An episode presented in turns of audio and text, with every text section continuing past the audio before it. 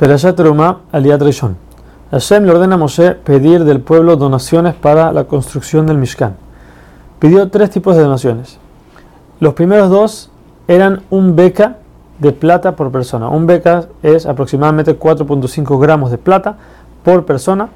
El primero se usó para construir los Adanim. Como veremos más adelante, Adanim eran las bases en donde se ponían las vigas del Mishkan que rodeaban la, por las paredes del Mishkan, las bases de estas vigas eran hechas de plata, se recolectó de la primera donación. La segunda donación también era un beca por persona. Este se usaba para comprar los animales que se usaban como sacrificios públicos, quiere decir cualquier sacrificio que era de todo el pueblo, como, por ejemplo los dos, los dos corbanos del día, el corbán tamí de la mañana y de la tarde, que se hacía todos los días, o en las fiestas y en Shabbat, el corbán de Musaf, todo esto se compraba con esa plata.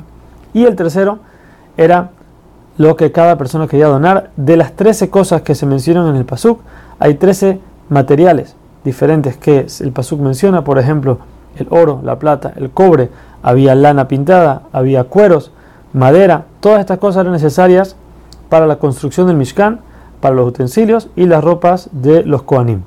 Asimismo dice la Torah que todo, como vamos a ver más adelante, la forma como se hacía los utensilios, esa misma referencia tenía que estar, si se perdía algún utensilio, había que hacerlo de la misma manera, y también cuando venga el Betamikdash se va a construir de igual forma. El primero de los utensilios es el arón. El arón era un cajón, por decir así, donde ahí se ponían las tablas que recibió Moshe de Har El arón era en medidas, era, una, era medidas de amá. Amá es aproximadamente, cada amá es medio metro. El árbol medía 2 amot y medio de largo, uno y medio de ancho y uno y medio de alto. Este estaba hecho, tenía que estar hecho de madera, pero cubierto por afuera y por adentro de oro. ¿Cómo, cómo se hizo? Betzalel, que era la persona encargada de hacer todos los materiales del, del Mishkan, hizo tres cajones diferentes, uno más grande que el otro. El más grande era de oro, el siguiente era de madera y el último era también de oro. Lo que hizo fue que puso el chiquito dentro del mediano y el otro dentro del grande, así tenía cubierto todo el, cajón de madera. Lo que le faltaba la parte de arriba, con lo que él sellaba toda la parte de arriba con oro, así estaba cubierto totalmente el arón de madera cubierto de oro. A este arón había que ponerle argollas en la parte del ancho, en la parte que era una ama y media, había que poner cuatro argollas en las esquinas. Estas argollas se usaban para poner unas varas de madera también cubiertas de oro, las con las cuales se cargaba el arón.